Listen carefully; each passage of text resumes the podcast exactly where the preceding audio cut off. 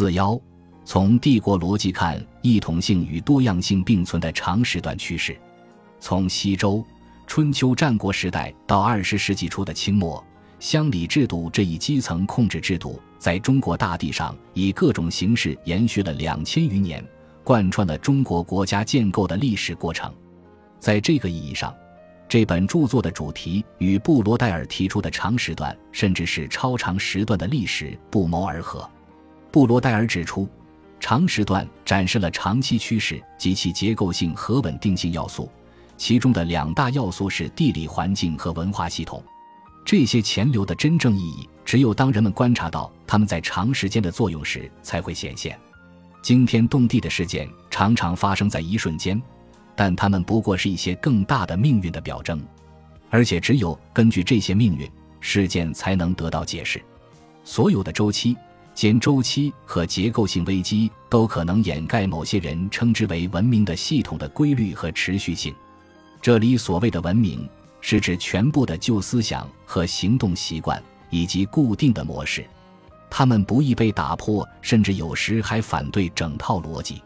伴随这个长时段的一个突出特点，也是鲁西奇著作的主题之一，是中国国家建构过程中的一统性与多样性并存。这主要体现在两个方面，其一是历史进程中制度安排的变与不变，如作者所说。一统性的主线，即长久以来国家建构延伸至乡村基层，自春秋战国至明清持久未变。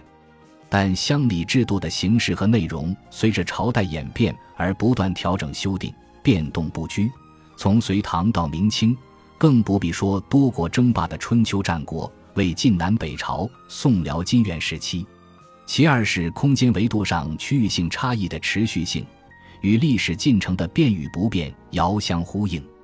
作者在这个方面用力颇多，以大量笔墨来展示乡里制度在不同区域的多样性和演变过程。作者一方面指出各地区域差异性以及自上而下政策对地方的差异性对待，另一方面也强调在实行过程中的趋同性或统一性。长期以来。我们对国家向基层社会延伸和渗透的状况知之甚少，更多的印象是断代史中的一些片段镜头。鲁西奇的著作为我们展现了有关这一主题的长时段的历史进程，也提出了新的有待解释的问题：如何解释大一统政治制度与地方多样性并存的稳定态势？维系基层社会秩序的基础和机制是什么？是自上而下的国家行政力量，还是内生性机制，如家族利益或其他共同体利益？关于欧洲近代国家建构的文献指出，国家间的战争和竞争是国家建构的重要推动力。鲁西奇著作中提供的丰富史料和点到为止的议论，在这方面提供了启发和线索。乡里制度的早期形式产生于诸侯竞争的春秋战国时代。如赵鼎新所示，那是一个全民战争的时代，动辄数十万兵力投入。例如，《资治通鉴》卷十六所记：汉文帝朝间，吴王起兵动员令曰：“寡人年六十二，身自将；少子年十四，以为士卒先。中年上与寡人同，下与少子等，皆发。”不难推测，各国首领需要将其所属民众高度组织起来。军事动员导致劳务资源密集的社会组织形态，在其他朝代亦时常可见，如文中记述的十六国北朝期间军民合一的府兵制。然而，从长时段来看，这一观点不足以解释中国国家建构与乡里制度的关系。古时的诸侯国规模较小，层级扁平，易于编户齐民来加以组织；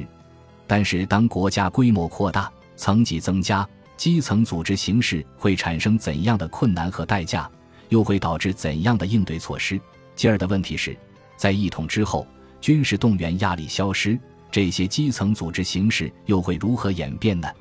鲁西奇强调了国家意图以及自上而下的整体设计路径，及历代王朝的乡里制度都是在这一总体原则和目标上设计并制定出来的。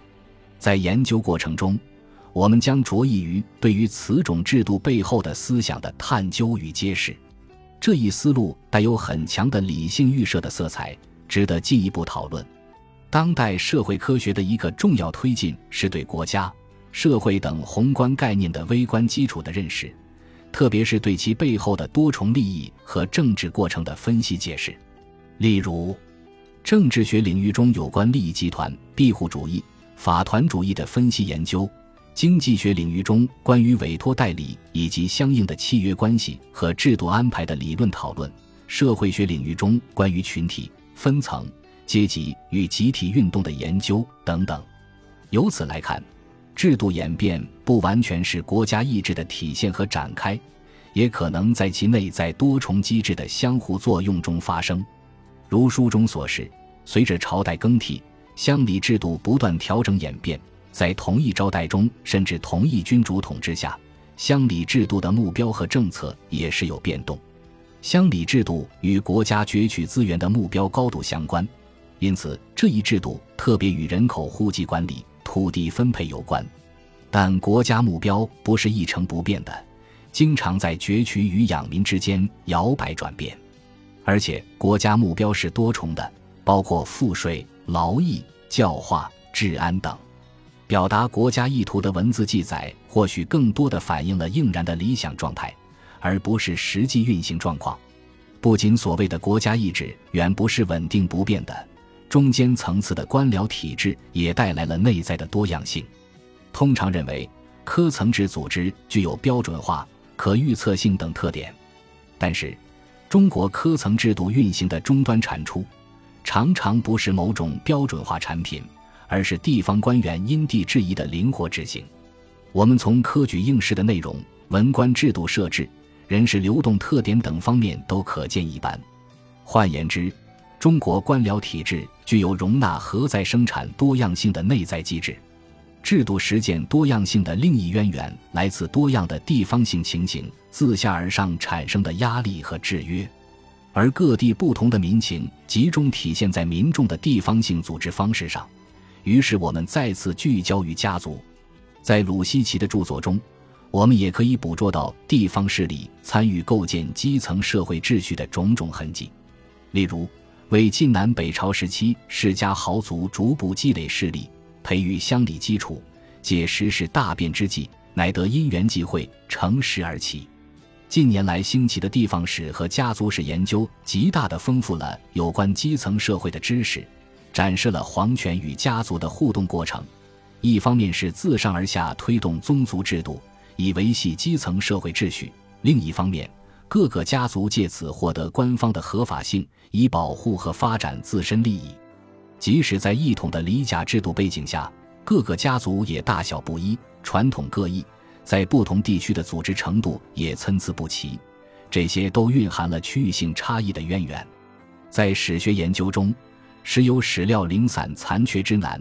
学者需要借助思想逻辑和概念工具，连缀史料缝隙，扩展想象力来提出合理的推测。依此精神，下面我从帝国逻辑的理论视角来进一步审视鲁西奇著作中展现的乡里制度，在更为广阔的背景中讨论异统性与多样性这一主题。帝国逻辑理论以委托与代理、正式与非正式。名与实这三对关系来概括和刻画中国历史上国家治理的制度逻辑。这一理论的起点是，历史上中国国家治理因面临国土广袤、文化区域多样以及中央集权体制等状况，在中央地方关系中面临更为突出的委托与代理挑战，即官僚体制内部与中央地方间不同利益、不同信息分布会带来更为高昂的治理成本。在长期历史演变过程中，发展出了相应的应对机制和制度安排，特别体现在正式制度与非正式制度之间既相互依赖又紧张制约的动态关系，象征性权利与实质性权利在委托人与代理人间不时转化等一系列实际运行特点上，我们可以从帝国逻辑的理论视角审视乡里制度，提出一些新的思考线索。首先。中国很早就建立了郡县制基础上的中央集权的一统体制，这是中国国家建构的基本特点。从帝国的顶层设计到基层社会的乡里制度，其间需要漫长的行政链条，都依赖于流动的官员代皇帝执政。这体现在驿站马背传递的指令和官员的足迹所及。流动的官员来到地方任职，通常面临语言不通、民情不安等困境，且大多在位仅两三年时间，因而更多需要依靠稳定的地方性社会网络来执行公务。再者，国家不是铁板一块，其内部有不同派别和利益集团，这些群体在不断的分化组合和讨价还价。不难看到，从高高在上的皇权到基层社会的乡里制度。其中存在可观的委托代理成本代价。上述委托与代理的困难意味着，即使组织中的正式权威规定明确、规则周密，但其正式权力受到信息代价、交易成本等各种因素约束，亦不得不采取各种变通方式实施之。遑论信息交通技术低下的历史中国，例如，虽然税收政策通过自上而下的渠道制定推行。但各地实际状况的信息分散，若坚持一统要求，则会使得信息成本高昂不堪，因此不得不将实质性权力下放到基层官员手中，于是导致了原则上不让步，实施上不坚持的状况。这从一个侧面提供了关于异统性与多样性主题的解读。以上的讨论将我们的关注引向了正式制度与非正式制度之间的关系。我以为。二者的关系是帝国逻辑的核心所在，正是非正式制度的灵活运行维系了正式制度的稳定不变。这些理论线索引导我们通过正式与非正式这两个相辅相成的过程来认识乡里制度。如同其他正式制度一样，乡里制度有其正式设置和实际运行的两个侧面。虽然其正式制度在一时一地稳定不变。但在实际运行中，可能更多的体现了非正式制度的渗入和影响，因此需要将这两个侧面结合起来加以评估。在这里，非正式制度在很大程度上与乡间家族制度相关联，如掌管教化的乡官，正是介于正式与非正式之间。在费孝通先生提出的乡村双轨政治镜头中，一是官僚体制之轨。其正式之轨由中央至州县，而乡里制度可视为其在乡村的延伸；二是乡村之轨，即士绅为首的家族或社区共同体。双轨间维持了一个松散关联的结构，其互动既兼容又紧张，既能配合协作，又能通过博弈调整，为不同利益间的妥协以及容纳区域差异性提供了灵活性。可以想象。双轨关联程度在不同时空点不尽相同，在费孝通笔下，只是在晚清、民国时代，当代国家建构下沉至基层，人事任命的变化导致了乡里制度与家族制的本质性分离，更兼士绅大规模离弃乡村，双轨制度才陷入危机。与此相关的是。非正式制度也包括了弱者使用自己的武器对正式制度加以抵抗的各种形式。这些抵抗形式不仅适用于当代社会，也应该适用于历史上的各个时期，只是具体表现方式不同。这些非正式制度日常运作和抗争行为难以记录在案，因此难以进入研究者的视野。然而，离开这些非正式制度。我们也难以恰当的评估乡里制度的实际运行状况，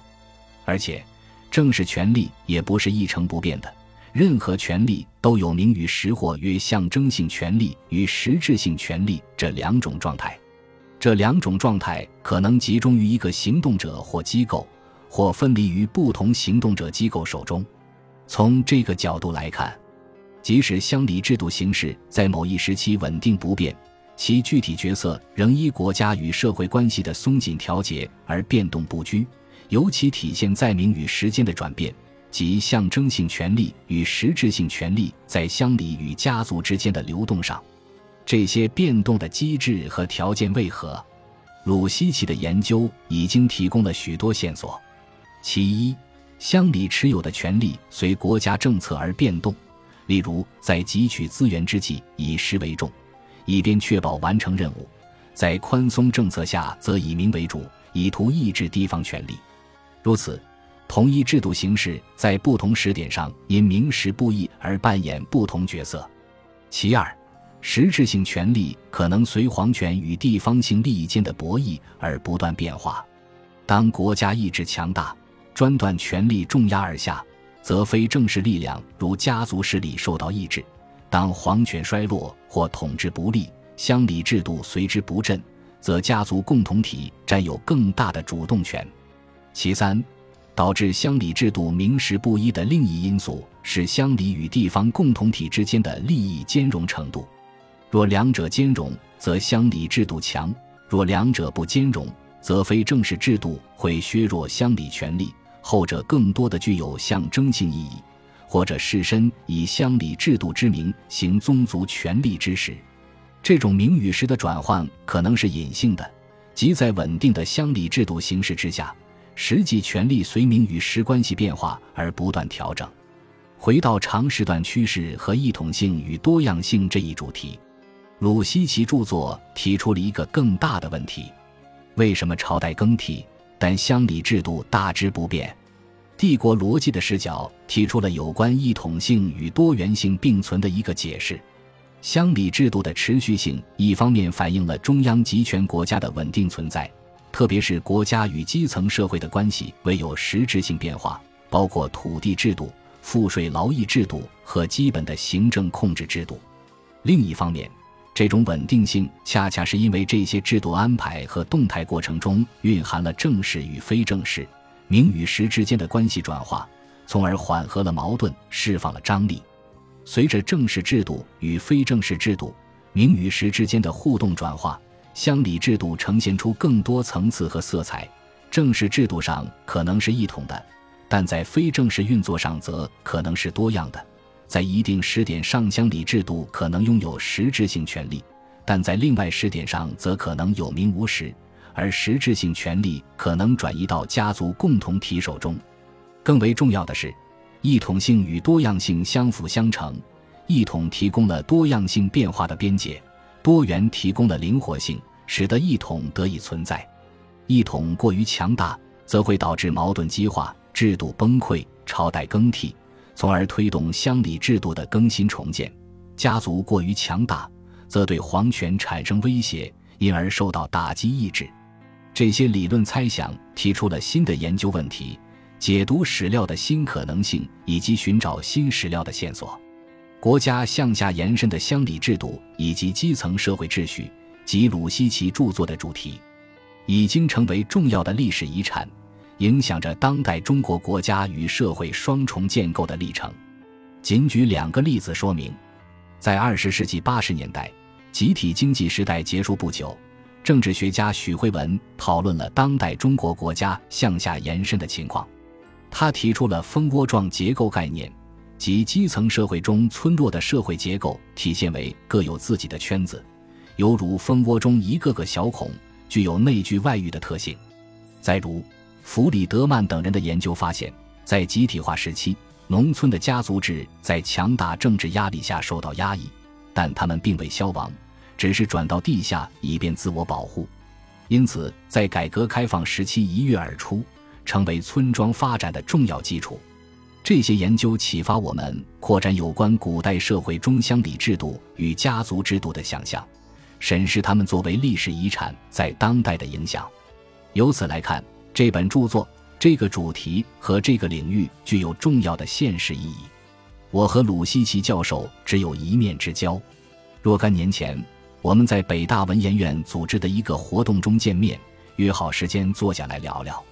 在那次聊天时，我提起读过他的大作《中国历史的空间结构》，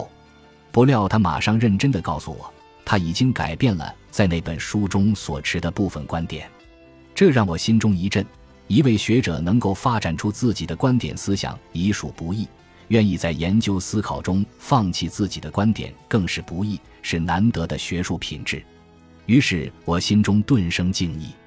初见的陌生感不觉间悄然褪去。那次聊天时间匆忙，没有就这个题目继续谈下去，但心中一直存了个念想，想读一下他的新作，了解一下他新进的思考。不久前，他馈赠新作。正中下怀，于是有了这篇文章，特此致谢。本集播放完毕，感谢您的收听，喜欢请订阅加关注，主页有更多精彩内容。